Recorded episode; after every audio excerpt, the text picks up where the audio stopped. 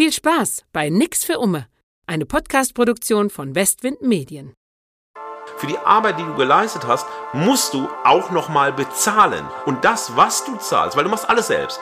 Du schreibst nicht nur das Buch, du machst die Formatierung, du machst das Layout, du bist auch noch dein eigener Lektor und dann zahlst du Geld, was du wahrscheinlich auch nicht hast, wenn du keine Grundkostenförderung hast. Also du musst dann vielleicht noch einen Nebenjob annehmen, damit du die Pflicht, deine Doktorarbeit zu veröffentlichen, der nachkommen kannst. Und was mir wichtig ist, den Leuten mal klarzumachen, die, die sagen, ich möchte äh, trotz äh, der Digitalisierung wirklich auch als freiberuflicher Journalist arbeiten, macht euch mal klar, wenn ihr nichts anderes machen würdet. Nur das, was ihr bräuchtet, um, ich habe jetzt mal nachgeschlagen, das durchschnittliche Bruttogehalt eines Fliesenlegers liegt so bei 2750 Euro laut Statistik, um auf die zu kommen. Wenn du so viel unsichtbare Arbeit leistest und dafür weder auf der Honorarsebene entlohnt wirst, noch auf der emotionalen Ebene oder der wertschätzenden Ebene, da muss man sich einfach auch klar sein, Schauspielerin, Schauspieler zu werden, ist nichts für äh, zart beseitete. Hallo liebe Welt, da sind wir wieder mit dem Podcast Nix für Umme. Mein Name ist Oliver Uschmann, Storyteller, Rampensau, Texthebamme. Täglich gehe ich Gassi mit den Katzen entlang des Gartenteichs und bin Wahlmünsterländer. An meiner Seite befindet sich Markus S. Kleiner. Hallo, ich bin Medienwissenschaftler, Medienexperte, Kritikfabrikant. Ich schaue gerne von meinem Balkon auf den Kaiserberg über die Welt in Richtung Himmel in Duisburg und war Stammgast im Bordbistro der Deutschen Bahn. Mir gegenüber sitzt Dominik Buch, Kreativschaffender, Musiker und, wie Oliver und Markus gerne sagen, Player vor und hinter der Kamera. Ich gehe täglich Gassi mit dem Hund entlang von Bergarbeiterhäusern in Bochum. Und gemeinsam haben wir beschlossen, dass fortan gilt, nix für Umme.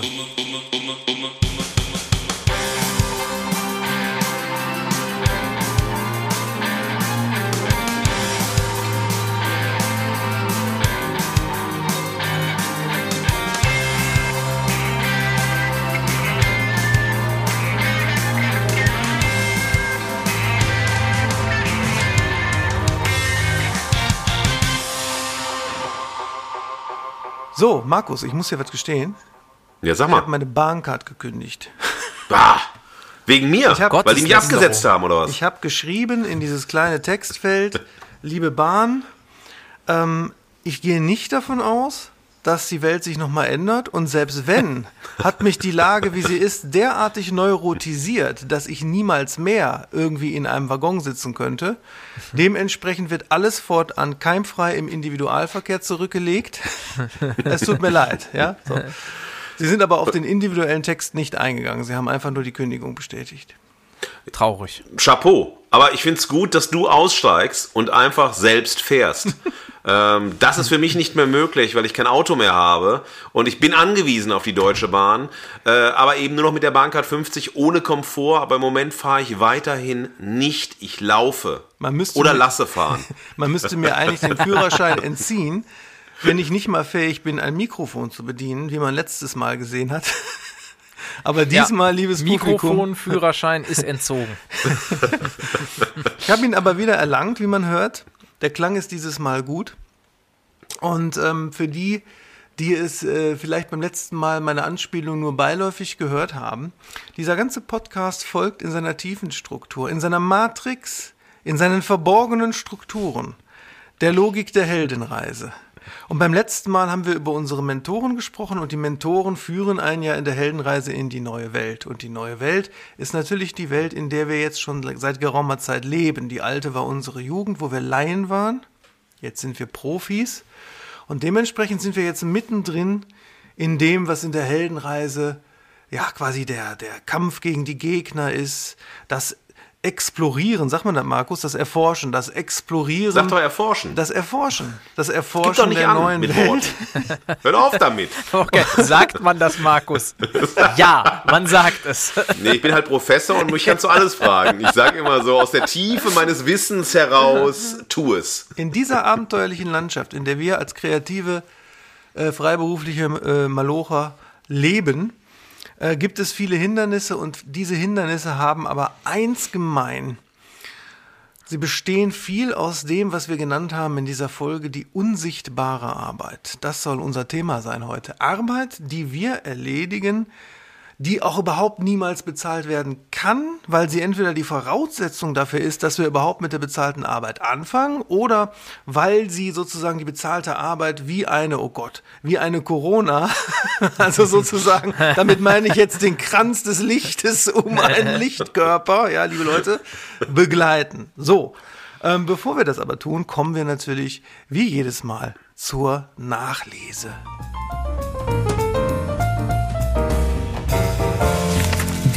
Nachlese.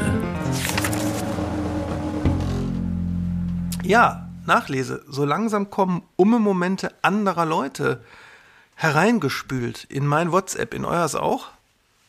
Ja, äh, also ich habe schon jetzt auf jeden Fall mehrere Nachrichten via Instagram bekommen von Beispielen von Bekannten und von äh, Fans des Podcasts. Ich glaube, so langsam setzt sich der Umme-Moment Umme durch. Das ist schön, ne? Ja, ich habe zwei äh, lustige, humoristische äh, Entschuldigungen von Journalistinnen bekommen, die meinten, ja, wir haben äh, angefragt für umsonst. Wir wissen, wir werden das nie wieder tun, auch wenn wir nicht garantieren können, dass wir nochmal anrufen. Aber das wollten wir nur mal sagen, weil der Podcast äh, hat uns zum Schmunzeln gebracht. Wir fanden den cool und ich fand das eine sehr, sehr nette Reaktion, sehr charmant. Das ist so irgendwie, ja, klar, ja. das System sagt nein, aber wir verstehen's. Ja, und ich kriege Nachrichten von Leuten, die selbst umme Momente erleben und dafür jetzt ein Wort haben. Das ist doch schon. Ja. Wir haben ein Wort erfunden, wo die Leute sagen, einer zum Beispiel hatte an einer Ausschreibung des Bundes teilgenommen, ich sage jetzt natürlich nicht was, und hatte dann vorher mal gefragt, ähm, ob denn sozusagen die Arbeit, die getan wird, um, den, um die Probe einzureichen, ob die denn bezahlt wird. Weil es handelt sich ja um den Staat und der Staat druckt ja Geld und die wurde natürlich nicht bezahlt. Oder einer, der hat ein, ein Bildband kuratiert und auch den, den, den Text dazu geschrieben. Und dann auf, auf, auf der Finalstrecke schrieb er dann, dass sich der Hauptfotograf des Bandes äh, plötzlich entpuppte, wie das pure Klischee, und er wäre äh, Zuländer gewesen am Schluss. Jetzt, jetzt mache ich das wie äh, manchmal Studierende im Seminar. Herr, ja, Markus. Herr, Herr Uschmann, ja. Herr Uschmann, ja. Herr Uschmann, ich habe eine Idee. Ja. Also, Herr Uschmann, ähm, oder auch Herr Buch, was halten Sie davon? Weil der Freitag ist schon besetzt. Wir nehmen als Ummes den Donnerstag und sagen, Thursday for Umme. Rufen wir das jetzt aus? Der Ummerstag. Der Ummerstag. Ah, ja, aber die eingesendeten Ummo-Momente sind eben auch Momente unsichtbarer Arbeit, wo Leute dann sagen, guck mal, das habe ich gemacht, damit ich vielleicht den Job kriege. Das habe ich gemacht rund um den Job der hätte 60% weniger Zeitvolumen gebraucht, wären zum Beispiel die Menschen nicht so schwierig gewesen und so weiter. Und dementsprechend davon haben wir auch viel zu berichten. Und bevor wir dann berichten, was wir an Geschichten haben, untermauern wir natürlich auch das diese Woche oder diesen Monat besser gesagt mit unseren steilen Thesen. So, meine sehr verehrten Damen und Herren, ich bitte kurz um Aufmerksamkeit. Bitte behalten Sie die Sitzquote an. Es folgen steile Thesen. So, Markus, Deine ja. These zuerst. Ist sie dieses Mal kurz? Ist sie lang? Wer weiß. Sie ist mittel, weil ich zweimal ultra kurz war und jetzt wieder länger werden muss. Also, die These lautet, wer die unsichtbare Arbeit als selbstverständlich akzeptiert, stärkt das System der Ausbeutung, das einen früher oder später aussortiert, wenn man ausgeschöpft ist. Vorausgesetzt, man wird vom System überhaupt zugelassen. Boah. Da müsste Maler drunter uh. liegen. Ja. Ja. Ja, ich kann es auch oder, noch dramatischer. Oder, oder Wagner. hey. Dominik, wenn wir, dein Spruch passt, äh, zumindest was, ich kenne ja die Sprüche schon, liebe Leute, ich tue ja nur so, als wäre es nicht so. Äh, es, gibt, es, es, gibt, ein Substantiv in deinem Spruch, der passt, äh, ähm, das passt zu Wagner. Dominik, ja, deine, ich habe hab gerade hab auch Aphorismus, habe ich mir gedacht. Die kann man schon wieder auf T-Shirts drucken. Genau, ich sage, nur wer macht, hat Macht. Ja, super. Ja, und ich bin genau von der Länge her zwischen euch beiden diese Woche und sage, wer die unsichtbare Arbeit innerlich mit einrechnet, wird äußerlich selbstbewusster und mit gutem Gewissen teurer. Ja, liebes Publikum, und für das Thema unsichtbare Arbeit haben wir unsere übliche Sendungsstruktur endgültig aufgelöst und machen jetzt und und beim nächsten Mal als Zweiteiler unsere Top 10 der unsichtbaren Arbeit. Nicht als Ranking, also nicht als Wertung von besser zu schlechter oder von leichter zu schwieriger, sondern unsere Sammlung, unsere Collection. Und heute hier der erste Teil. Und dann steigen wir mal ein mit einer Form unsichtbarer Arbeit, deren Früchte erstaunlich teuer sind.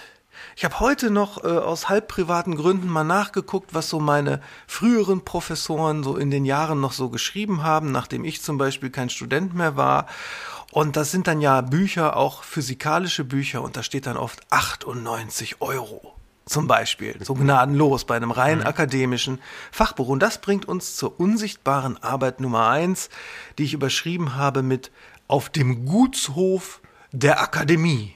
Markus, das betrifft ja, dich. Du bist ja ein Freund der Polemik und ich fand äh, diese Polemik sehr, sehr gut gewählt, weil wir ja nicht bei, wenn wir über die Hochschule sprechen, im Elfenbeinturm sind, wenn man mal so denkt, sondern das ist ein Malocherort. Da wird gepflanzt. Da wird kultiviert, da wird geerntet, aussortiert und kompostiert. Ja, und deshalb ist auch der Bezug zu dem Gutshof äh, total treffend, weil das ist ja eine Formulierung so der Gutsherr aus dem 19. Jahrhundert, der halt eben neben seiner wirtschaftlichen auch die polizeiliche die gerichtliche Herrschaft über seine Untergebenen hatte. Und deshalb sagte man, da waltet halt so wie ein Gutsherr nach eigenem Ermessen, nach Willkür und mit Arroganz. Und das sind alles Bilder, ja, die sehr, sehr gut passen, wenn wir einen Teil der Hochschullandschaft, die ich jetzt seit 21 Jahren bespiele, nach meinem Studium, ja, ich habe vorher auch noch studiert, also weit über 25 Jahre lang kenne, einfach ein ganz schönes Bild ist, um darüber zu sprechen. Und das eine, was du gesagt hast, das Feld der ähm, Publikation. Ja. Wir schauen schauen uns das Arbeitsfeld des äh, Wissenschaftlers, der Wissenschaftlerin an und dann gibt es drei Themenbereiche, die du abliefern musst im Rahmen deiner akademischen Arbeit. Es ist die Lehre, also der Unterricht. Es ist die Forschung, das Schreiben von Texten. Und es ist die Selbstverwaltung also Stundenpläne zu erstellen und diese Dinge. Das sind diese drei Themenfelder, die du als Wissenschaftlerin bespielen musst. Ob du nun wissenschaftliche Mitarbeiterin bist, ob du Professorin bist, das ist vollkommen egal. Für alle gilt diese drei Felder. Und nimmt man sich ein ganz wesentliches Feld, nämlich das der Publikation, das dient zur akademischen Positionierung. Du musst deine sogenannten Qualifikationsarbeiten schreiben nach dem Studium. Und da gibt es zwei Qualifikationsarbeiten, die Doktorarbeit und die Habilitation. Das ist die Arbeit nach der Doktorarbeit. Und diese beiden Arbeiten weisen dich als Expertin in einer wissenschaftlichen Disziplin, in einem sehr eng umfassten Feld aus. Beide Arbeiten also zumindest die Doktorarbeit muss veröffentlicht werden. Die Habilitation muss nicht notwendig veröffentlicht werden. Bei der Doktorarbeit ist es so, also du schreibst eine Arbeit 400, 500 Seiten, so im Schnitt, oder zwischen 300 und 500 Seiten. Ein ganz kleines Thema für eine ganz kleine Zielgruppe. Und das muss veröffentlicht werden. Und dann gibt es Wissenschaftsverlage. Und die Wissenschaftsverlage reiben sich natürlich bei jeder Doktorarbeit die Hände, weil die dann sagen, ja, das ist großartig, wir kriegen den sogenannten Druckkostenzuschuss. Und dann machst du eine Auflage von 300, 500 Exemplaren und nimmst dann den Doktorandinnen, wenn sie keine Druckkostenförderung haben, über die Hochschule drei, vier, fünf, 6.000 Euro ab, damit das Buch erscheinen kann.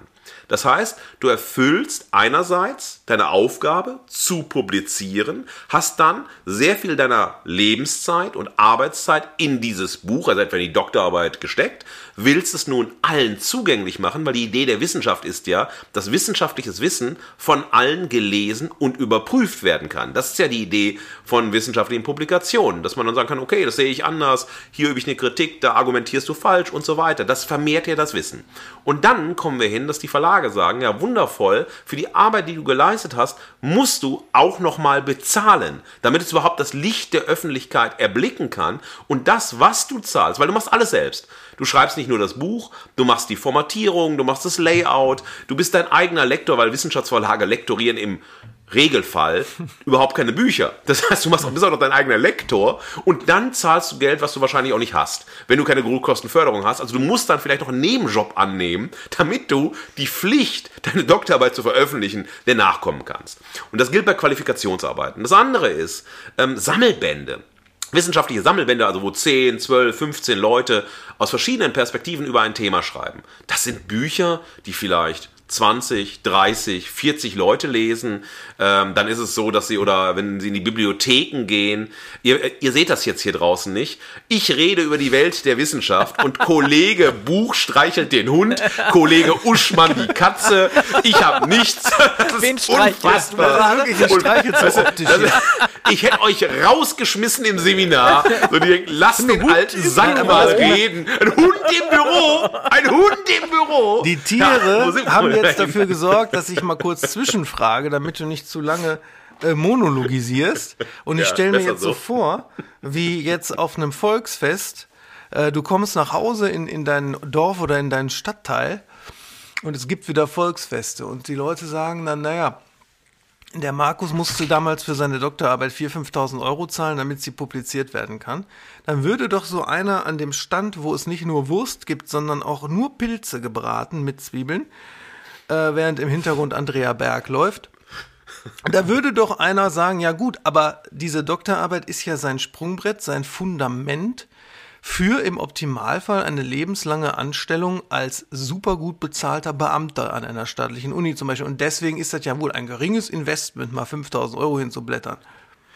Da würde ich sagen, nicht nur der liebe Oliver sieht die Welt der Akademie äh, nicht mehr, wie sie gegenwärtig ist, sondern auch der Mann am Pilzstand mit den Zwiebeln und der zu an Berg schunkelt. Ähm, und zwar, die Doktorarbeit mag ein Sprungbrett sein, aber es kann eben auch ein Absturzbrett sein. Weil du musst einfach fragen, wie viele Stellen an Hochschulen gibt es für wissenschaftliche Mitarbeiterinnen? Wie viele Professorinnenstellen gibt es in den Studiengängen, die du studiert hast, in dem Feld, für das du qualifiziert bist? Und das Verhältnis ist 1 zu 1000 zu 10.000. Man kann das von äh, Fach zu Fach hochspielen. Also die Chancen sind unglaublich unwahrscheinlich. Das heißt, du kannst dich vielleicht durch eine gute Doktorarbeit verlängern zu einer nächsten Mitarbeiterstelle, weil es gibt, ich weiß nicht, ob ihr das wisst, das sogenannte Wissenschaftszeitgesetz. Ein absoluter deutscher universitärer Irrsinn, der sagt, du darfst nach deinem Studium zwölf Jahre an der Hochschule arbeiten. Wo kommen die zwölf Jahre her? Sechs Jahre vor der Promotion, sechs Jahre nach der Promotion. So ist es einfach eingeteilt. Ob das sinnvoll ist oder nicht, darüber wurde nicht diskutiert, es wurde festgelegt. Ja, zwölf Jahre sind eine super Zeit. Und im schlimmsten Fall passiert es dann so, dass du erst promovierst, dann habilitierst du. Mit viel Glück hast du überhaupt Stellen. Aber der Großteil der Leute, die promovieren und habilitieren, haben keine Stellen an Hochschulen, also haben keinen Lohnerwerb über die Hochschulen. Ja? Und dann nach zwölf Jahren sagt man, ja, okay, jetzt musst du Professor werden oder musst irgendwie sehen, dass du eine entfristete Stelle bekommst, so Ratstelle oder was auch immer. Ansonsten viel Glück für deine Zukunft. Wir wünschen dir alles Gute. Es war ganz wunderbar mit dir. Und dann stehst du da nach einer zwölfjährigen oder ähm, Karriere als Wissenschaftlerin und dann fragt man, ja, wo will man dich hinvermitteln? Was kannst du eigentlich? Ja, du kannst ein Buch lesen, du kannst unterrichten, du kannst schreiben, aber wissenschaftlich, nicht journalistisch schreiben und so weiter, ist sehr schwierig für dich ein Feld zu finden. ja, Also und auch wirtschaftlich nicht, ne? Also ich glaube, dieses ganze wirtschaftliche Denken fehlt halt einfach. Das ist ja das, was, sag ich mal, in ähm, Geisteswissenschaften allgemein irgendwie im Gegensatz zu Naturwissenschaften äh, das Problem ist. Naturwissenschaftler, äh, promovierte Physiker, promovierte Chemiker etc., die gehen ja sehr oft durch das logische Denken, was sie erworben haben, dann in die freie Wirtschaft, um als Unternehmensberater etc. Genau. zu arbeiten. Ne? Genau. Während es bei den Geisteswissenschaftlern eigentlich eher negativ konnotiert ist, nach dem Motto, du hast doch nur Bücher gelesen. Es so, wäre ne? Ähm, undenkbar, dass wir eines Tages in einen Ausnahmezustand des Landes gelangen, in dem ein Germanist im NDR das hermeneutische Update macht, das dann Beratungsfunktion für Ausnahmegesetze hat. Das kann nicht passieren mit Geisteswissenschaftlern. Die Idee, du bildest jemanden zwölf Jahre aus, einen hochqualifizierten Fachmann, hochqualifizierte Fachfrau und sagst dann, ah, Wissenschaftszeitgesetz, äh, ciao und auf Wiedersehen, wenn du keine Stelle bekommst. Also ist dieses Sprungbrett, hat eine hohe Wahrscheinlichkeit, dass es eben in der Sackgasse endet. Oder dann, dass man sagt, wow, was willst du mit jemandem machen, der promoviert und habilitiert ist? Der ist auch fast nicht mehr einstellbar in anderen Jobs als Quereinsteigerin, weil ne, das so ultra spezialisiert ist, dass wir kein Berufsfeld finden, wo man sagen kann, du hast eine Arbeitserfahrung, die wir hier anrechnen können, die wir brauchen. Jemand mit einem Doktortitel, mit einer Habilitation musst du im besten Fall auch besser bezahlen. Aber wenn du eigentlich keine Berufserfahrung hast, das heißt, du gehst halt, du machst halt ähm, Germanistik oder Philosophie oder Medienwissenschaften und dann sagt man dir so, jetzt willst du in die Werbeagentur. Ja, jetzt steigt man bei Westwind Medien ein. Ja. Und ich habe halt viel über Luhmann gedacht und ich habe, ja, Kafka habe ich auch äh, ganz, ganz tolle Hausarbeit über Kafka geschrieben. Dann sagt der Dominik bestimmt, ja, das ist schön, aber ich finde jetzt nicht das Einstellungskriterium, um dich zu nehmen, weil du Skills hast, die ich unmittelbar einsetze. Ich wollte es gerade sagen, ich wollte gerade darauf eingehen, dass, dann würde ich echt mich gerne mit dir in dem Fall länger mal unterhalten, vielleicht einfach ein paar Sachen mal austauschen auf privater Ebene, aber ich würde sagen, was, wozu kann ich dich gebrauchen? Ja, und das ist halt einfach auch das Entscheidende, dass du gerade jetzt aus der Sicht eines Werbers oder aus der Sicht der Werbung, der Kommunikation ähm, gar nicht so sehr diese Theoretiker brauchst, sondern du Genau. brauchst einfach ähm, Leute der Praxis. Das heißt, ähm, ich habe da sehr gute Erfahrungen auch gemacht, beispielsweise ähm, mit ähm, Mitarbeiterinnen und Mitarbeitern, mit Freelancern, äh, die noch sehr, sehr jung sind, die neben dem Studium äh, beispielsweise arbeiten und wirklich extrem gut Sachen drauf haben, äh, weil sie einfach aus der Praxis kommen, weil es Digital Natives im wahrsten Sinne des Wortes sind. Genau, und da, da ist es so, ich will noch äh, zwei kleine Punkte sagen, weil wir wollen ja auch lösungsorientiert denken, Ja. nicht nur meckern und kritisieren. Ähm, also dazu ein Punkt, das Spannendste, was Medienwissenschaftsstudierende äh, sagen, was sie halt in ihrem Studium hatten, das waren äh, medienpraktische Kurse, medienrechtliche Kurse und medienökonomische Kurse. Über Medienethik, Medientheorie, Mediengeschichte spricht da keiner. Die sagen, boah, da haben wir Zeit abgesessen, da haben wir irgendwas lernen müssen, was wir nach der Klausur vergessen haben und so weiter. Und das ist ein Ansatz, wo man sagen kann, okay, wenn wir schon über Ausbildungssysteme aussprechen, mach Ausbildungssysteme. Wir hatten das ja so über, ähm, als der Oliver ähm, letzte Folge das Ja. Rad erfunden hat. Ich weiß noch gar nicht, ob ihr das kennt, das Rad, dieses runde Ding, was uns fortbewegt, äh, mit einer Idee, die er hatte. Aber es ist heute einfach angebracht, das nennt man Future Skills. Also was für Kompetenzen brauchen Studierende, um in den Jobmärkten der Gegenwart und Zukunft einen Beruf zu finden. Und es geht nicht mehr, und das ist auch etwas, was ich zutiefst ablehne, kanonorientiert, äh, also innersystemisch ausgebildet zu werden. Das heißt, du musst die und die Klassiker gelesen haben, du musst das und das kennen an Methoden, aber ich sehe schon, ne, wir sind fast in so Wagner-Längen. Mir ist ganz, ganz wichtig, auch wenn mich junge Wissenschaftlerinnen fragen, ob sie eine akademische Karriere machen sollen oder nicht, dann ist das, was ich rate, auf der einen Seite immer, sich wirklich Klarheit über das Wissenschaftssystem zu verschaffen, bevor man nach dem Studienabschluss darin eintritt. Und es braucht, und das gibt es eben nicht, Beraterinnen, Hochschullehrerinnen und so weiter, die Menschen wirklich coachen, unabhängig davon, dass sie wollen, dass sie bei ihnen promovieren oder Mitarbeiterin werden und Eigeninteresse haben, wirklich coachen und sagen, wenn du das wirklich willst, und ich habe eine Checkliste von fünf Punkten vorbereitet, dann frag dich zumindest diese fünf Punkte. Und wenn du auf die Hälfte dieser Punkte mit Nein antwortest, mach was anderes. Ja. Dringend. Ja. Die erste Frage ist, will ich wirklich eine akademische Laufbahn einschlagen? Und wenn ja, mit welchem Ziel? Der zweite Punkt wäre, den ich raten würde, weiß ich denn überhaupt genau, dass, äh, was es bedeutet, eine akademische Laufbahn einzuschlagen, ja, und aus der Wissenschaft ein Berufsleben zu machen, ja, welche Kompetenzen will ich einbringen, ja, die mich positionieren und sagen, ich bin gut für eine wissenschaftliche Karriere, ich kann das liefern und so weiter. Und reflektiere ich überhaupt, wenn das scheitert, wie könnte ich denn quer einsteigen in andere Jobfelder? Dritter Punkt. Bin ich bereit, die akademischen Risiken und Nebenwirkungen zu akzeptieren und dann nicht zu klagen, dass das System schlecht ist? Punkt 4. Warum glaube ich, dass eine akademische Laufbahn wirklich zu mir, zu meinem Leben, zu meinen Kompetenzen, zu meinen Interessen passt? Und warum könnte ich auch wirklich gut sein in der Hochschule? Letzter Punkt. Was sind die Alternativen? Das heißt, es- man kann niemals sagen, ich will nur in die Wissenschaft oder ich will nur in die Wirtschaft oder sonst was. Man muss immer Alternativen haben. Und man muss dann eher sozusagen gegen seinen Wunsch, in die Hochschule einzusteigen, argumentieren, um zu sehen, ob die Haltung, es zu machen, stärker ist als die Argumente dagegen. Boah. Spannend. Das, ist- ja, das ist handfest.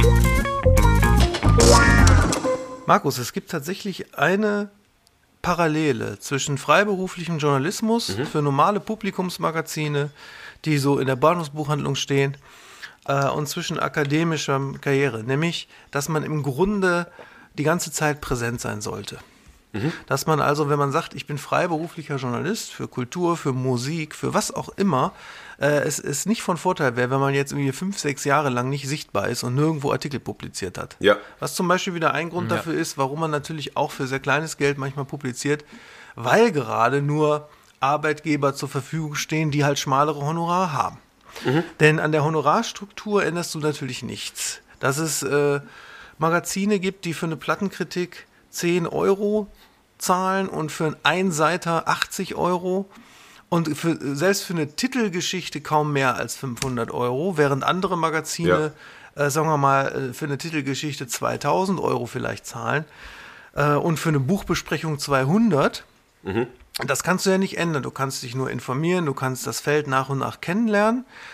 Und was mir wichtig ist, den Leuten mal klarzumachen, die, die sagen, ich möchte äh, trotz äh, der Digitalisierung wirklich auch als freiberuflicher Journalist arbeiten, ist, macht euch mal klar, wenn ihr nichts anderes machen würdet. Nur das. Was ihr bräuchtet, um, ich habe jetzt mal nachgeschlagen, das durchschnittliche Bruttogehalt eines Fliesenlegers liegt so bei 2750 Euro laut Statistik um auf die zu kommen. Wenn du jetzt eine Spanne hast an Honoraren im Journalismus, die bei ihre witzigen 10 Euro für eine Plattenkritik, ich meine, allein wenn du jetzt die Platte, das machst du ja wirklich nur aus Bock auf Musik. Die, Ja, Platte, die Platte in Gänze zu hören ist ja schon eine Stunde. Na klar. Den Ja. vernünftigen Text zu schreiben, auch nochmal, mindestens. Ja, vor allen Dingen hörst du die Partie ja nicht einmal, Ja. um sie im Ja, Anschluss genau. zu besprechen. Hast du schon einen Stundenlohn, kannst du ja ausrechnen. Also wenn du jetzt eine Spanne hast von 10 bis, sagen wir mal, 2000 für eine Titelgeschichte in einem vernünftigen, angesehenen Monatsmagazin, Ja. dann hast du aber in der Praxis einen Durchschnitt von 400 Euro, zum Beispiel für ein vernünftiges Porträt auf Basis eines Interviews oder so etwas. So, wenn du jetzt also jetzt diesen Fliesenlegergeld nimmst und du hast 400 Euro im Schnitt für einen vernünftigen journalistischen Artikel, 4, 8, 12, 16, ihr wisst, was ich meine. Du brauchst sechs bis sieben Arbeitgeber. Denn es ist ja so, dass du von einem Magazin als Freelancer kaum mehr als einen Auftrag im Monat bekommst. Ja. Weil die haben ja sozusagen, die zuständigen Redakteure haben da ja ihre 20, 30 Leute Minimum im Verteiler und die müssen die ja so immer so regelmäßig befriedigen, beziehungsweise gucken, wer passt auf welches Thema. Das heißt, du bräuchtest also dauerhaft um die sechs bis sieben Magazine, die dich buchen. Ja. So. Das ist schon überhaupt schwer, das zu schaffen. Und dann brauchst du im Grunde auch nochmal die gleiche Anzahl an Backup. Weil in dem Moment, wo der zuständige Redakteur oder die Redakteurin, die dich immer bucht, bucht, ich, zum Beispiel weggeht, weil, Ja. sie, weil, weil sie selbst einen anderen Job annimmt, kann sein, dass äh, der Nachfolger oder die Nachfolgerin dann sagt, wer sind Sie denn? Und Ja, dann sagt genau. man, ja, Ja, gucken. Sie doch mal. ja, sogar die- höchstwahrscheinlich, ne? Also, Gucken Sie doch mal in die, in die Backlist.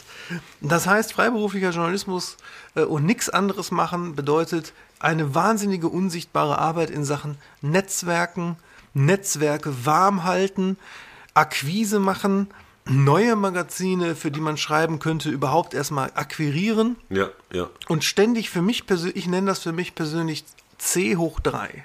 Meinen Alltag oder auch K hoch 3, je nachdem ob Englisch oder Deutsch. Create, Communicate, Control. Also du musst, du musst etwas erschaffen, Texte, du musst ständig kommunizieren und dir die Leute warm halten. Und Control ist natürlich die ganze Logistik drumherum. Du musst dann, du rechnest ja die Sachen auch selber ab. Es gibt ein Ja. paar Magazine, die machen die, den sogenannten Anstrich quasi automatisch und du kriegst dein Geld plus die Rechnung von denen. Das ist sehr luxuriös. So, und das ist alles äh, schon äh, sehr viel unsichtbare Arbeit. Und manche Leute machen sich auch noch unsichtbare Arbeit dadurch, dass sie äh, in Magazine reingehen und dann versuchen, gegen den Kanon des Magazins zu schreiben, Okay. um, Sehr sinnvoll. ja. um die, den Menschen von äh, Schlag von innen zu verändern. ja, Wahnsinn. Aber äh, du kannst ja auch vielleicht noch mal einen Schritt weitergehen und sagen, ähm, selbst wenn du eben diese alle zusammen hast, diese Magazine, diese Redaktionen, die dich regelmäßig buchen ähm, und du Backups hast und so. Und dennoch kommt es ja im Alltag, in der Realität immer vor, dass du auch mal durchaus zeitgleich äh, die eine oder andere Story nicht parallel machen kannst bei zwei gleichzeitigen Anfragen. Ne? Oder umgekehrt, dass du eben aufgrund von Zusammenstellungen von gewissen Magazinen in diesem Turnus mal nicht berücksichtigt wirst und bei dem anderen Magazin auch nicht Ja. und so weiter. Das heißt, du bist natürlich einfach auch niemals in der Situation zu sagen, naja, ich habe mir jetzt hier einen Fundus erarbeitet, jeden Monat kommt auf jeden Fall Summe X rein. Richtig, So, ne? richtig. Und wir reden hier noch von Monatsmagazinen und so etwas. Richtig, genau. Nicht von den Centpreisen, die äh, bei Tageszeitungen oder gar bei Regionalzeitungen bezahlt werden, wo die Leute dann zu dem Pilzstand zum Beispiel gehen und, und über das Volksfest schreiben, wo du dann für eine halbe Seite irgendwie auf, das wird dann nach, wirklich nach Zeichen berechnet. Da schickst du dann eine Rechnung raus, äh, Bericht über, der, über, über, den, über das Kartoffelfest. Und ich weiß 27,36 zum Euro. Beispiel- 36. Ich weiß zum Beispiel von Journalisten, äh, die hier im Lokalbereich arbeiten, dass es nämlich wirklich so ist, dass die Zeitungen manchmal genau aus diesem Grund eben die Zeichen reduzieren. Ja? Also, dass die halt eben sagen, bitte nur so und so viel schreiben. Ne? Und ich meine, äh, jeder, der irgendwie schon mal geschrieben hat, weiß, ob ich jetzt drei Sätze schreibe oder zehn Sätze schreibe, ähm, da steckt die gleiche Arbeit drin. Ne? Aber du bist ja dauernd, und das ist ja das, äh, was ich immer sehr bewundere, also bei freien Autorinnen, man ist ja permanent Bittstellerin. Das heißt, man ist permanent in einer doch schon unterlegenen Position, weil man sagt, mein Gott, also Texte für diese kleinen Honorare, wir finden immer Autorinnen, die irgendwas abliefern können und so weiter, die sich halt mit den Systembedingungen ähm, gemein machen. Wie ähm, hast du denn sozusagen in deiner Praxis, wie, was für eine Haltung hast du dazu, dass du halt eigentlich immer Bittsteller bist, aber trotzdem willst du ja im Moment der Souveränität, weil du ja wer bist, weil du dich ja eine Bio, also du hast ja eine Identität erschrieben als äh, Autor. Ja. Äh, man kennt dich ja. Wie machst du das? Ja, weil du ja, weil ja eben dieses Argument, wir können auch jeden anderen nehmen, gar nicht stimmt. Natürlich nicht. Wenn du eine gewisse Qualität, die können nämlich nicht jeden, jeden anderen nehmen. In meinem Fall zum Beispiel bin ich ein äh, herausragender Interviewer beispielsweise. Und wenn jetzt irgendwie Leute zu interviewen sind, die nicht einfach nur ihr PR-Gewäsch abspulen, sondern die gesellschaftsrelevante Bücher schreiben und die man auch mal ein bisschen herausfordern muss, wo man schon, da kommt mein geisteswissenschaftlicher Hintergrund wieder, dass die Ja. Redaktionen wissen, du kannst den Uschmann mit einem Migrationsforscher, einem Existenzphilosophen und einem Quantenphysiker in ein Interview setzen und der kann da mithalten und hinterher kommt was dabei rum, dass das Publikum bereichert und versteht. Das kannst du natürlich äh, zum Beispiel mit vielen anderen nicht. Andere haben andere Spezialbereiche. Eine Lösung zum Beispiel für dieses Problem als freiberuflicher Journalist zu überleben wäre folgendes Modell, was paar- einige Kollegen machen. Die sind dann zum Beispiel Spezialjournalisten ausschließlich für Film. Das heißt, die gehen dann zu einem Interviewtag, wo äh, in, einem, in einem Hyatt äh, ein Ja, ja. Schauspieler sitzt, der auf äh, Deutschland-Tour ist, ein Hollywood-Schauspieler, und dem dann äh, acht, neun, zehn Journalisten a halbe Stunde Slot in das Hotelzimmer geführt werden. Die machen dann ihr Interview und verkaufen, das, das Interview ist die Basis dafür, dass sie aus dieser halben Stunde sechs, sieben, acht, neun Artikel verkaufen. Ja, an das eine Heft das ganze Interview im Wortlaut, an, an das nächste Heft ein Halbseiter und so weiter und immer in verschiedener Gewichtung. Das heißt, die quetschen die Will Smith Zitrone oder welche Zitrone auch immer maximal aus, während ich eher streue ne, und mal hier für den Cicero große äh, Reportage mache und dann wieder äh, mit Fat Mike von NoFX für, für Rockhard irgendwo zoome und das mir so zusammensammle. Also Spezialisierung wäre eine Lösung, das ist jetzt bei mir äh, weniger der Fall. Äh, sich unverzichtbar machen durch Qualität, sage ich jetzt mal so unbescheiden, ist bei mir äh, oft der Fall, je nach Thema bei den Redaktionen. Ähm, und sonst gibt es da eigentlich keine Lösungen, außer dass man das ernst nimmt, dass man sehr viel Zeit aufwendet auf dieses, äh, was ich auch mal Future Banking nenne. Also du musst halt immer Akquise machen. Du musst Ja. halt immer Akquise machen, damit äh, äh, von, weil von zehn Anfragen, du, was du vorschlägst, werden ja vielleicht zwei angenommen. Ja. Das heißt, du musst immer dran denken, dass du jeden Tag, oder was jeden Tag, aber regelmäßig immer die Themenvorschläge raus. Viele meiner Mails heißen einfach immer Themenvorschlag, Schrägstrich, so und so. ja. Aber du bist ja ein etablierter Autor. Ähm, was würdest du denn jungen Autorinnen empfehlen? Würdest du das Gleiche empfehlen? Weil man muss sich ja erstmal auch einen Namen erschreiben, man muss sich ja positionieren, man muss ja Kontakte knüpfen und so weiter. Das macht man ja meistens im Musikjournalismus, klar, schon im Studium. Man schreibt dann irgendwie schon, also ich habe immer Studierende gehabt, die für die Intro geschrieben haben, die für die Specs geschrieben haben, die für die Visions geschrieben haben, schon in ihrem Studium und so weiter und darüber halt schon Kontakte knüpfen haben etc. Aber was würdest du denen denn empfehlen? Weil du kannst jetzt anders auftreten nach den Jahrzehnten deiner Tätigkeit als jemand, der noch, weiß ich nicht, Anfang 20 ist oder so und auch halt kulturjournalistisch, musikjournalistisch unterwegs sein möchte. Und vor allen Dingen, wo die unsichtbare Arbeit nochmal wesentlich greifbarer ist, weil Ja. die aufgebaut werden muss, erstmal dadurch die Karriere, ja. Ja, Genau. das, das ist ja sowieso grundsätzlich. Denn Man muss sich einfach klar machen, dass der Beginn einer Karriere im freiberuflichen Bereich, egal wo, äh, wahnsinnig viel unsichtbare Arbeit notgedrungen erfordert als, als Anfang. Ich würde zwei Dinge sagen. Zum einen ist Spezialisierung tatsächlich immer gut. Es ist besser, du bist als junger Mensch schon der absolute Oberexperte für äh, norwegischen Death Metal. ja, bei Musik ist es jetzt nicht mehr so lukrativ wie früher, aber du bist halt Spezialmensch für ein, ein Thema und du kennst dich da besser aus als jeder andere.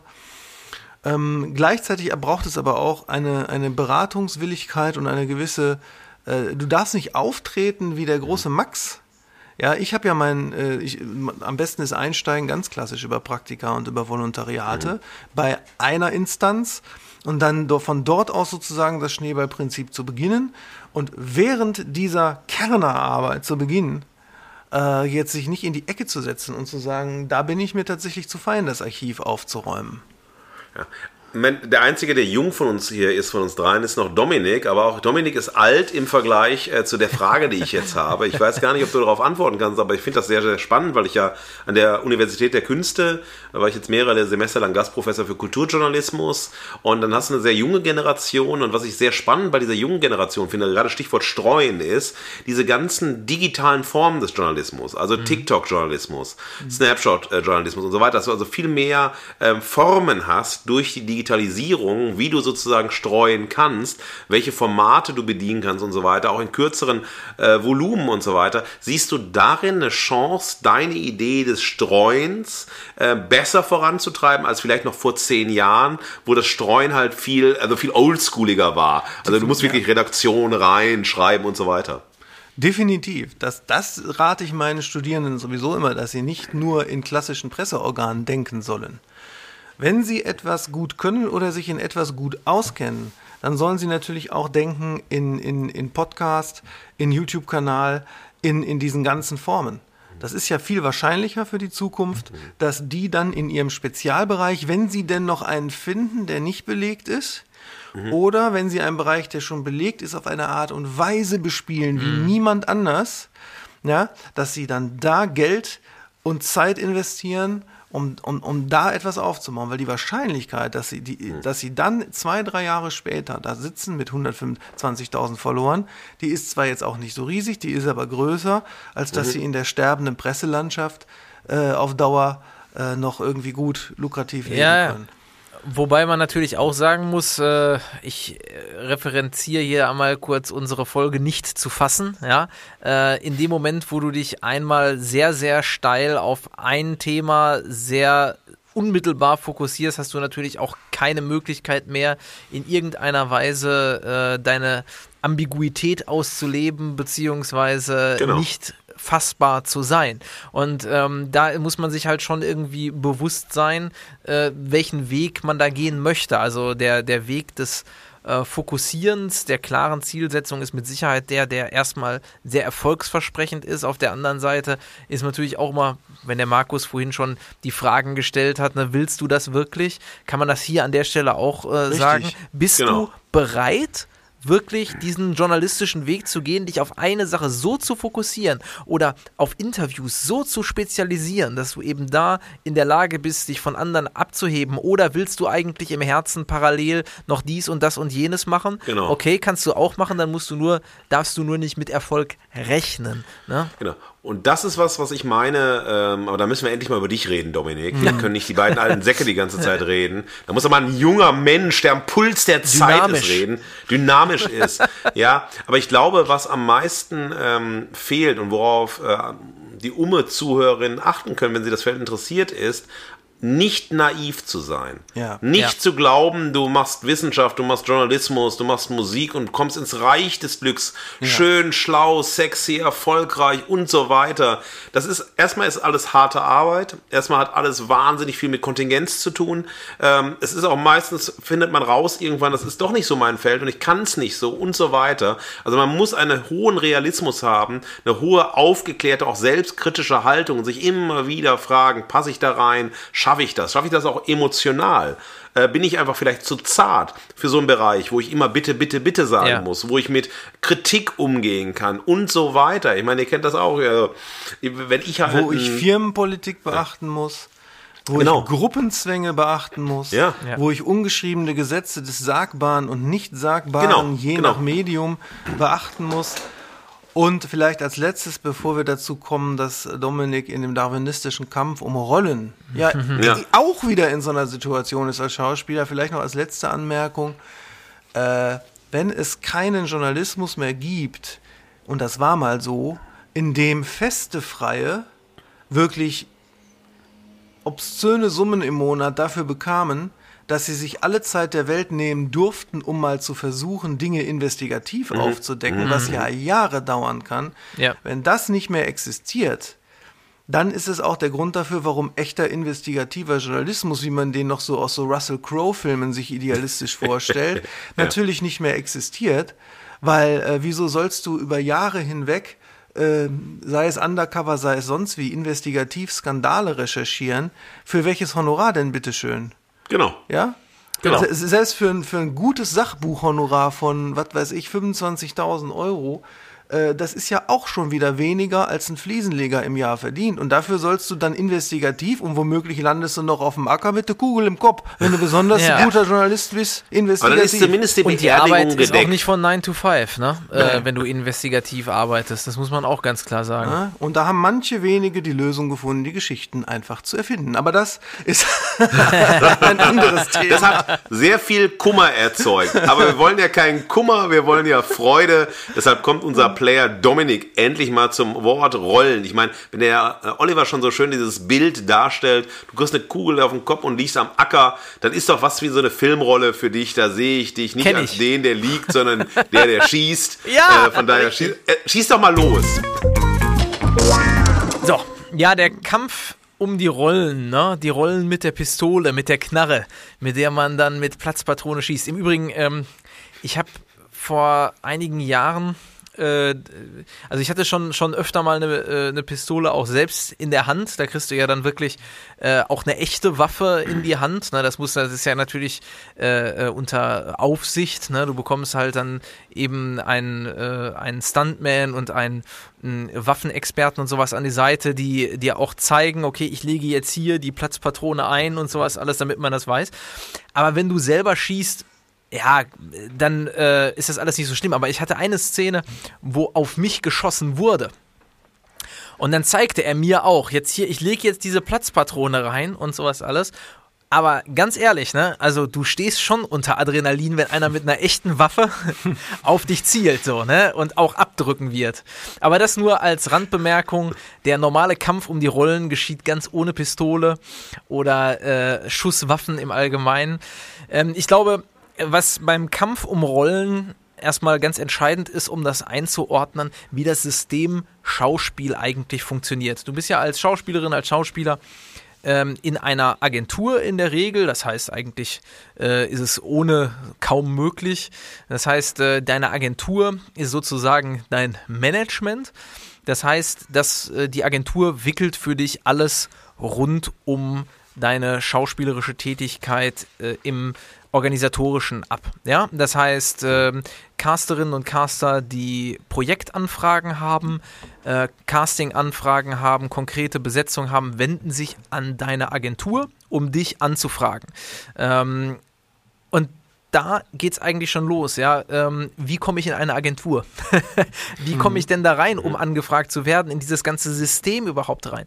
Und da kann man sich natürlich vorstellen, dass es ähm, es gibt sowieso schon so unfassbar viele Schauspielerinnen und Schauspieler, aber man kann sich ungefähr vorstellen, wie viele es zusätzlich immer noch werden wollen, wie viele sich bei Agenturen bewerben, wie viel die dafür tun, um an einer Agentur angenommen zu werden. Oder auch, kannst du auch anders sagen, die an einer, Schauspielschule vorsprechen, um dann hinterher am Theater zu landen. Ja, also ähm, ich habe ja selber auch an Schauspielschulen vorgesprochen.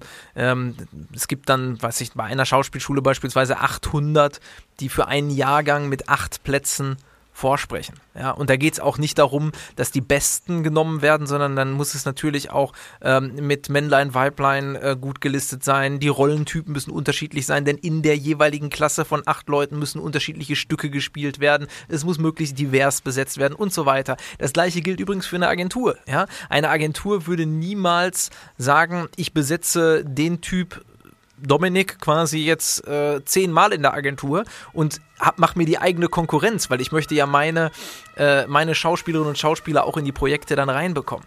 Ja, also äh, das heißt, so beginnt das System erstmal. Ich bin in der Agentur, werde von Casterinnen und Castern angefragt. Aber warum werde ich von Casterinnen und Castern angefragt? Und da ist ein ganz, ganz großes Missverständnis, was äh, im Schauspiel ja, viele Kolleginnen und Kollegen einfach ähm, auch nicht so ganz auf dem Schirm haben, sage ich mal ganz ehrlich. Ähm, die Agentur ist dazu da, dich anzubieten, auch ähm, für dich das Netzwerk ein bisschen zu erweitern und auch mal immer wieder einen Hinweis auf dich zu geben. Aber ihre Arbeit ist es nicht, dir die Rollen zu besorgen oder einfach die Rollen irgendwo, die da liegen, äh, abzunehmen, ja.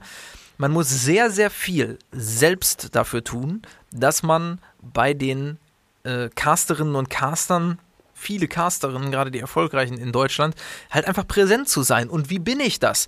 Da, ich bin präsent, wenn ich meine, meine Bilder, meine Fotos aktuell halte, wenn ich mein Demoband aktuell halte, wenn ich immer wieder irgendwo auftrete, in Filmen, in Fernsehsendungen, äh, beziehungsweise in, in Spielfilmen, ja, in Serien ähm, und so weiter, wenn ich auf Veranstaltungen der Filmförderung bin, wenn ich auf Filmfestivals vor Ort bin, wenn ich in Dialog trete. Das heißt, bevor ich überhaupt mal für irgendeine Rolle besetzt wurde, geschweige denn für diese Rolle auch noch ein angemessenes Honorar bekommen habe, ja, muss ich unfassbar viel investieren, weil so Fotos machen sich auch nicht von alleine, ein gutes Demoband macht sich nicht von alleine, ähm, ich muss unheimlich viel reisen, unterwegs sein dafür und so weiter, ist unfassbar viel unsichtbare Arbeit erstmal. Dann komme ich in dieses System rein.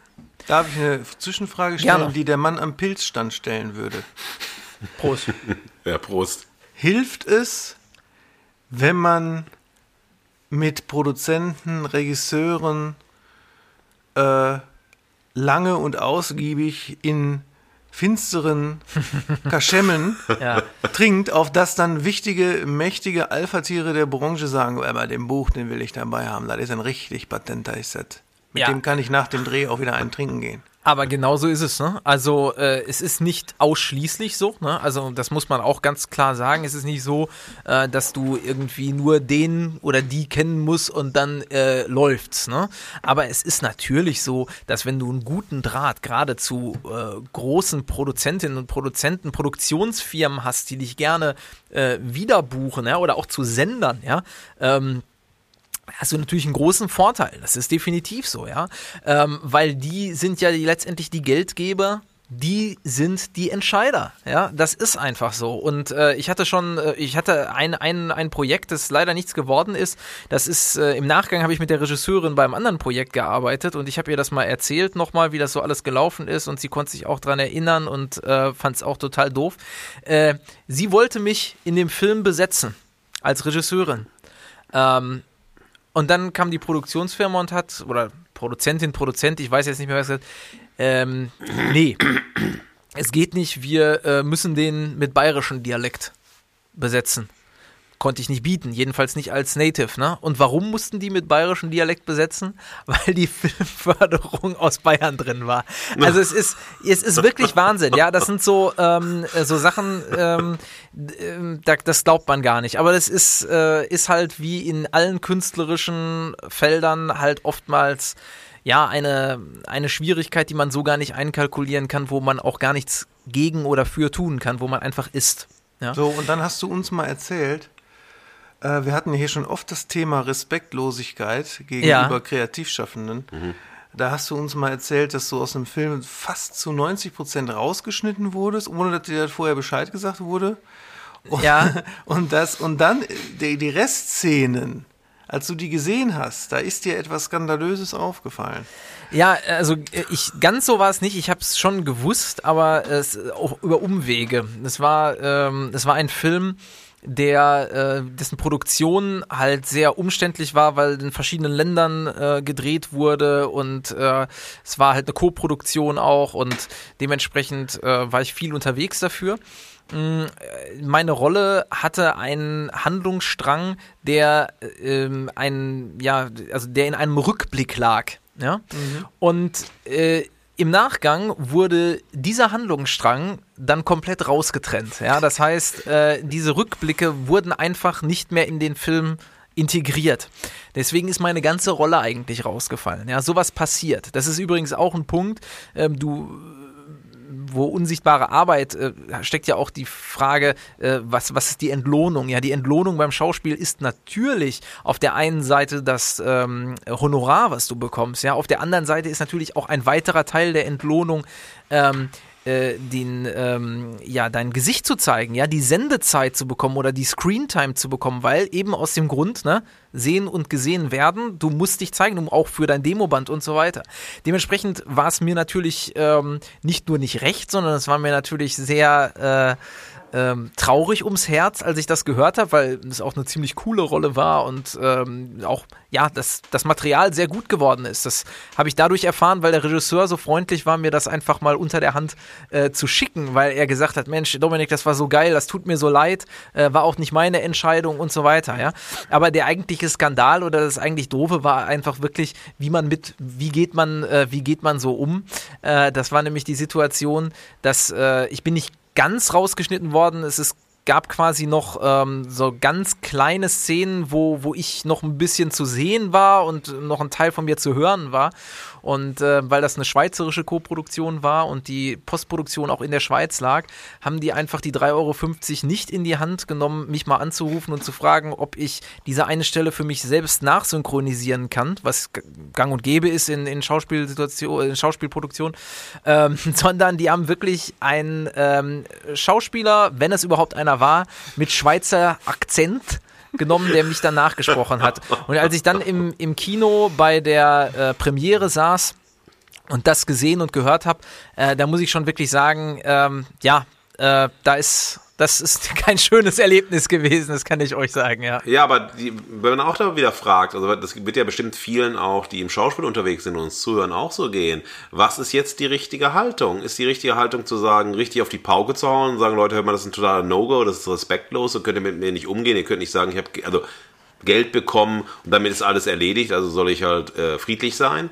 Oder muss man sich zurückhalten, um dann wiederum das äh, weitergereicht werden, äh, das empfohlen werden und so weiter, nicht zu riskieren, weil das ist ja immer die Gefahr, wenn du also Kritik übst und wenn du sagst, ich bin nicht einverstanden, dann bist du der Querulant, genau. dann bist du der, der, der Stress macht. Also was würdest du empfehlen? Genau, und das ist eben der Punkt. Also ich glaube, du kannst dir es nur leisten, Querulant zu sein, wenn du schon einen gewissen Status in, äh, Status in der Branche hast, ja. Und ich meine, es ist ja nicht so, als ob die da irgendwas machen, was nicht vertraglich äh, im Vorfeld im Kleingedruckten einfach ja, auch äh, drin ja. ist. Ne? Dementsprechend, äh, da jetzt, man kann emotional darauf reagieren, kann man auch durchaus so sagen. Ich würde aber niemals ein großes Fass äh, aufmachen. Ja? Mhm. Ähm, was, was, was man eben ganz klipp und klar sagen muss, man kann sich in der Szene, in der Branche äh, auch verscherzen. Ja? Wenn irgendwie klar. klar ist, da ist einer, der macht nur Stunk oder da macht einer.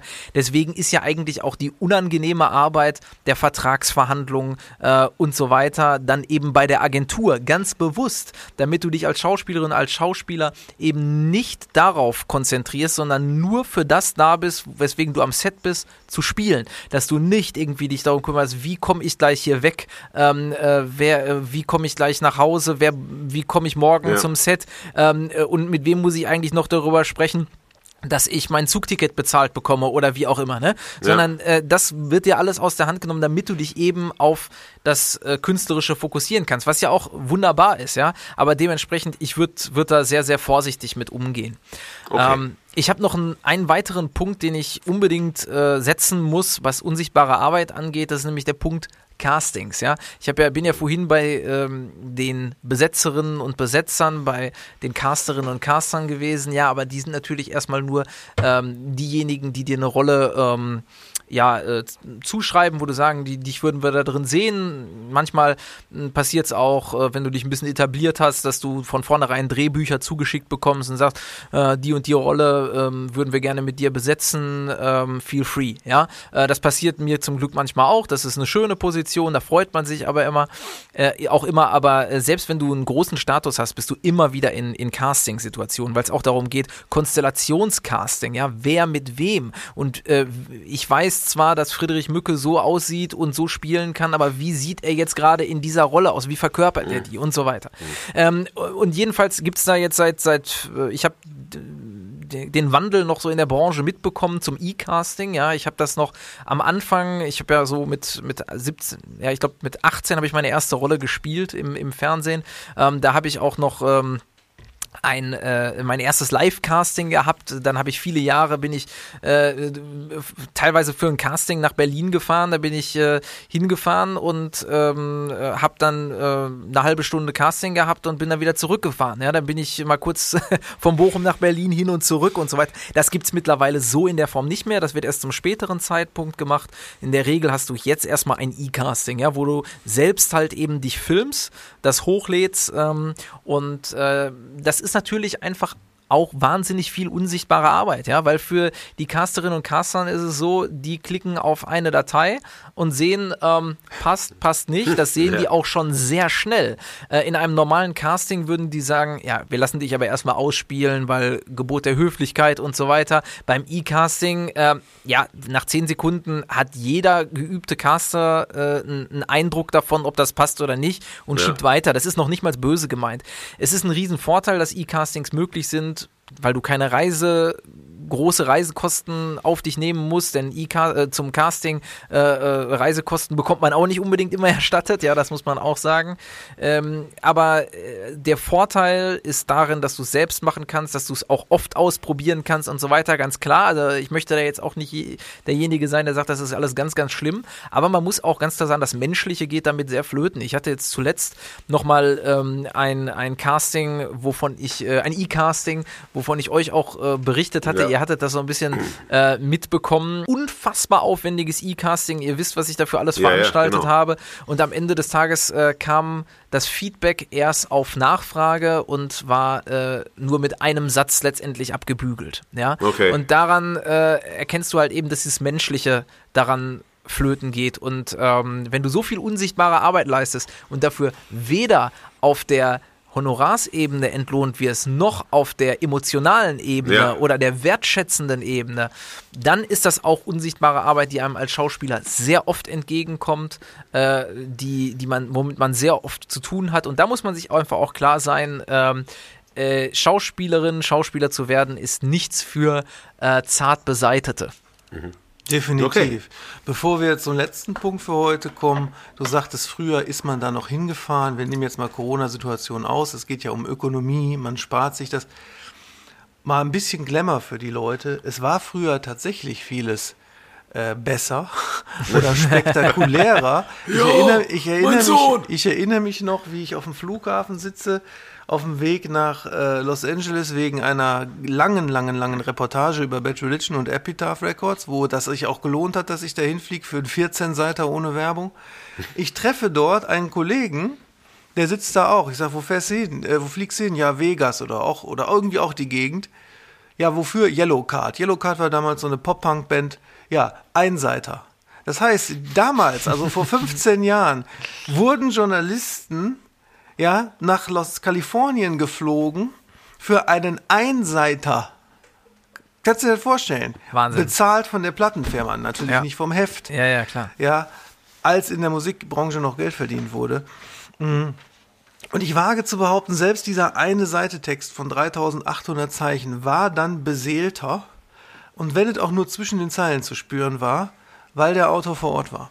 Absolut. Unter den Palmen und dem Smog von LA. ja, crazy. So, aber wir gehen jetzt in das Gegenteil davon zum Schluss, nämlich in den Underground, in die kleine Kulturarbeit, äh, die man so macht, entweder aus Leidenschaft oder um eine Karriere langsam zu begründen. So wie ich beispielsweise eine Lesebühne mitorganisiert habe zu Studienzeiten. Auch mit dem Hintergrund, dadurch Netzwerk zu bilden, weil dann schon etablierte Autoren bei uns gelesen haben. Oder Markus war da äh, so ein typischer Abend, den es auch geben kann bei mir, ist, dass ich mit den Büchern und eine Band, die ich sehr schätze und die ja. wirklich Indie, Indie ist. Damals war es zum Beispiel Die Sonne, großartige ja. Band. Oliver Mink ja. hat jetzt gerade sein neues Soloalbum raus. Ich wollte gerade sagen, ist äh, doch jetzt was, ne? Ja, da, war, da waren wir jetzt dann zum Beispiel im DJs Keller in Duisburg. Und das ist ja so ein Abend, da kommt eine Band hin, baut auf, da, da, da macht, da macht überhaupt der Club auf, ja, da wird, da arbeitet Personal, ja. Ja. Und am Ende sind da 25 begeisterte Menschen, Ja. die den Abend auch nicht vergessen, aber es sind eben nur 25. Da kann man sich denken, dass, dass das mit Beruf im Sinne von Geld verdienen nichts zu tun hat. So, und da hast du auch viel gemacht, Markus, in dem Bereich früher. Ja, ich, ich möchte das, ich habe ja den, da haben wir ja schon drüber gesprochen, den FKO Kulturverlag ähm, gegründet und äh, nach die, am Ende meines Studiums, darüber habe ich ja schon ausführlich berichtet äh, im Podcast. Was ich gemacht habe, war ähm, sehr lange so eine ähm, akademische Off-Bücher. Das hieß dann Klangmaschine, Radio, Derrida. Es gab dann ein Hörspiel, auch mit dem WDR, WDR 3, Pop 3. Das hieß Diskurs, Ende, Leben. Mit einem großartigen Regisseur, Leonhard Koppelmann, äh, mit Schauspielern und so weiter. Und ich habe äh, überlegt eine lange Zeit, wo treibt's mich hin? Treibt's mich so in den akademischen Off-Bereich? Also äh, wirklich Bücher zu schreiben, wo man nicht überlegt, pff, haben die ein Publikum, ähm, Dinge zu tun, auf die ich Lust habe, Hörspiel machen oder CD machen mit Mill Plateau, dem Frankfurter ähm, avantgardistischen Elektro-Techno-Label. Ähm, das war total spannend, das war total aufregend und da ging es halt immer darum, dass eigentlich das Wesentliche in diesem Kulturbereich aus unsichtbarer Arbeit bestand. Deshalb, äh, wenn wir auf Lesetour waren mit Klangmaschine, dann war dann ein Perkussionist dabei, der hat dann äh, auf Bongos getrommelt, aber der war halt immer bekifft und dann war dieses Bongo-Ding manchmal so, hör auf damit, Jörg, hör auf jetzt, hör auf! Und dann war er aber Der nicht zu Jörg. bremsen, weil er die ganze Zeit so, bum, bum, so. Und dann hat er aber auch manchmal gesagt, hey, jetzt macht er aber nicht Bongos, jetzt ist er heute Abend ist der größte Latin-Gitarrist. Ich sag, Alter, das hat nichts damit, aber so, und dann nimmst du den mit, dann musst du irgendwo pennen, dann pennst du halt bei den Veranstaltern irgendwo zu dritt. Ähm, manchmal mussten wir dann halt, dann waren auch vier Leute dabei, zu viert in einem Bett liegen. Äh, die Decke war vielleicht für anderthalb Personen. Ähm, dann gab es da irgendwie, ja, Frühstück neben aus dem Kühlschrank, da waren aber zwei Scheiben trockenes Toastbrot und irgendwie was und so. Und dann hast du halt einfach ganz viel, du hast ganz viel organisiert, weil du schon drei, vier Stunden vorher aufgebaut hast. Du hast Leute, die du kannst eingeladen, du hast dann noch Flyer gemacht, so wirklich do-it-yourself-mäßig, Plakate irgendwo hingetackt. Du bist dann durch Wien gelaufen, durch Berlin, durch Regensburg gelaufen, hast Leute angesprochen, hör mal, heute Abend, super Veranstaltung und so, die gucken dann auf den Flyer, das bist du doch. Warum ist das super? Und äh, du machst einen riesen Heckmeck halt und ähm, dann kommen zehn Leute und dann heißt es, ja, komm, äh, Eintritt, aber pff, dann sagst du, die zehn Leute, hoffentlich kommen die rein, wenn du keinen Eintritt nimmst. Und dann, ja, lass mal so einen Hut rumgehen. Ja, den Hut tun da vielleicht zwei, drei Euro, mal ein Kaugummi, Stück Schokolade oder eine Bierdose.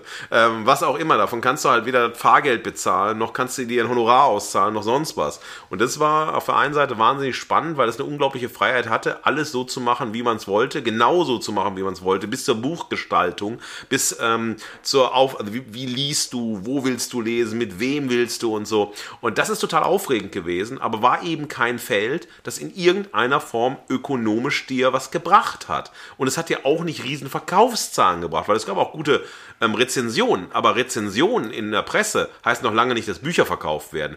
Mein, also, ne, das, Ja. Der Zusammenhang ist, ist kein kausaler Zusammenhang, dass du gute Rezensionen bekommst und automatisch viele Bücher verkaufst.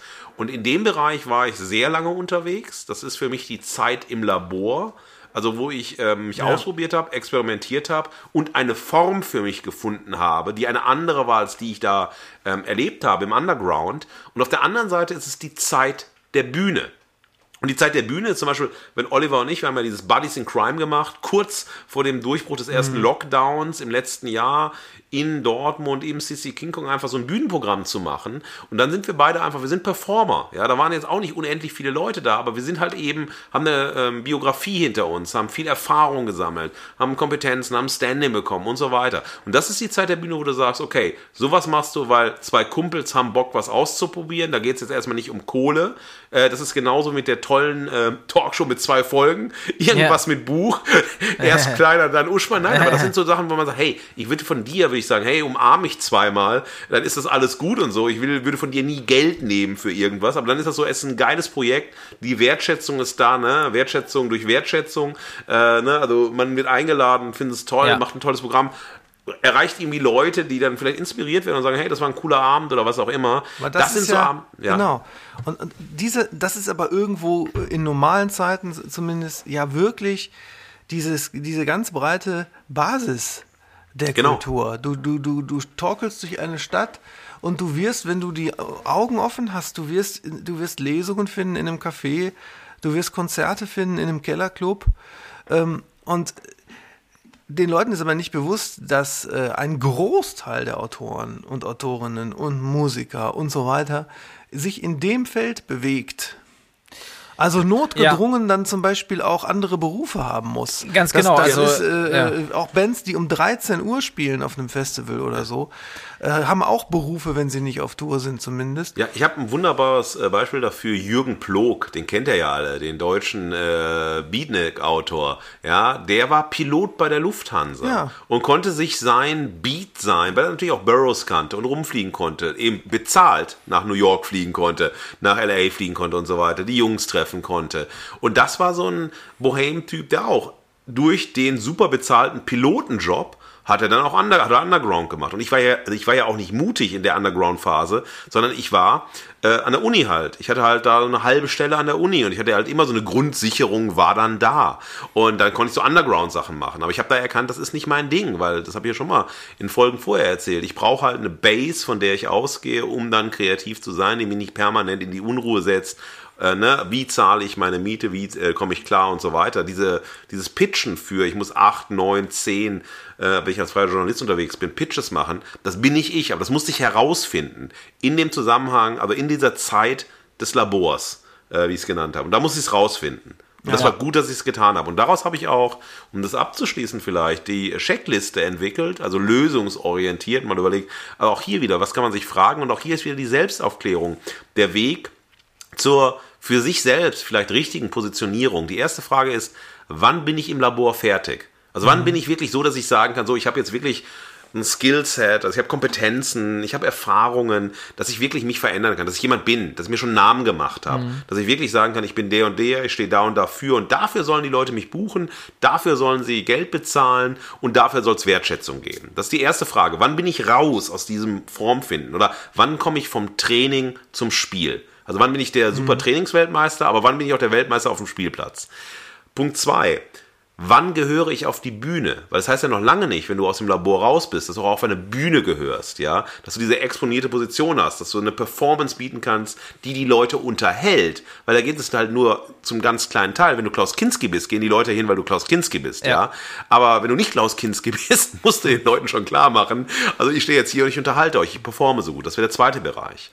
Dritte ist, wann ist es gerechtfertigt, dass überhaupt Menschen für meine Arbeit Geld zahlen? Und die Haltung, und das kenne ich aus der Underground-Szene so sehr, die Leute erwarten, dass man für ihr Gehacke, Getipsel, Geschreibe, Geschreie, Getue automatisch Geld zahlt. Und wenn man das nicht tut, dann ist man missverstanden. Dann ist man irgendwie vom System ausgegrenzt oder was auch immer. Man rechtfertigt sich das, dass Leute sagen, hey, ich finde deine Gedichte nicht so toll, ich möchte sie nicht kaufen und ich finde sie nicht ne, umwerfen. Ich schaue mir auch keine Lesung mehr an. Das zweite, äh, vierte ist, was ist mein Preis? Und woran muss ich mich orientieren, wenn ich meinen Preis festsetze? Legt das eine Redaktion wie die Intro fest, die sagt 10 Euro pro Plattenkritik? Oder wer legt das fest? Ja, ein ganz, ganz wichtiger äh, Punkt. Ein anderer Punkt ist, wann arbeite ich mit Freunden zusammen? Das ist ja auch so ein Buddy-Ding, weil Großteil der Umme-Arbeit läuft in der Freundesarbeit, wenn man mit Freunden zusammen Projekte macht, Ja. weil man begeistert ist, euphorisiert ist und so weiter. Und da muss man sich fragen, ist eine Freundschaft stark genug, um Freundschaft und unternehmerische Partnerschaft zu sein? Hält das eine Freundschaft aus? Das ist genau wie eine Beziehung. Kann ich mit meiner Frau, meiner Partnerin oder was auch immer zusammenarbeiten und zusammenleben und zusammenlieben? Ja. Geht das? Ist das stark genug? Das wären so Checkpunkte einige, die hier für den, also die Arbeit im Underground oder für die Erfahrung im Underground wichtig sind. Ich finde das total war noch spannend. nie zuvor so pragmatisch, oder? Nein, ich finde das auch. Äh, sensationell. wolltet das doch. Ich finde das spannend. Ich habe da einige Überschneidungspunkte, die du genannt hast, mit äh, Erlebnissen, die ich als Musiker äh, so on the road hatte. Ja, gerade auch irgendwie so die Clubs, äh, die man irgendwie in äh, Erfurt und äh, Kiel und was weiß ich irgendwie gespielt hat, wo du, ähm, wo du dann echt einfach, ähm, ja, also es gibt da eine Geschichte, deswegen komme ich gerade auf Erfurt, äh, wo wir echt uns in der Nacht nach dem Konzert äh, in Erfurt noch entschieden haben, doch noch nach Hause zu fahren, weil die Pennplätze äh, dann irgendwie doch nicht so äh, gesichert waren, wie es schien. Und irgendwie auf dem Boden und so wollten wir dann auch nicht pennen und dann sind wir nach Hause gefahren von Erfurt in der Nacht. Aber das nur als Randanekdote. Ich glaube, ähm, über die Musik sprechen wir an anderer Stelle nochmal.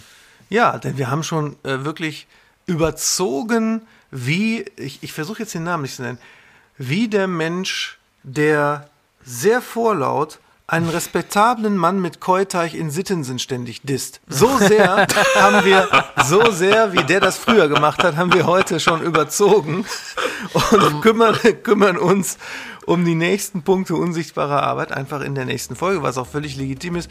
Denn innerhalb sozusagen äh, der Abenteuerexploration der Heldenreise äh, kann man ja sozusagen die gleiche Reise äh, auch über zwei Folgen ausführen, denn es gibt doch weitaus mehr Arten unsichtbarer Arbeit als bisher vorgestellt. Unter anderem geht es dann um die äh, Arbeit äh, als Werbeagenturleiter, äh, wo man mit dem gleichen Inhalt das Dreifache an Arbeit haben kann, je nachdem wie schwierig die Menschen sind. Es geht um die Arbeit als Experten, Stichwortgeber für populäre Radiosender, äh, um das Musikerleben, um das Rumgurken und aber auch um die sogenannte Care-Arbeit, also nicht unbedingt ähm, die Arbeit im Showgeschäft, sondern die ganze unbezahlte Arbeit, die in Deutschland tagtäglich erledigt wird und das Rückgrat der gesamten Wirtschaft bildet. Äh, darum geht es nächstes Mal bei Nix für Unge. Glück auf. Ade. Das war Nix für Umme, eine Podcast-Produktion von Westwind Medien.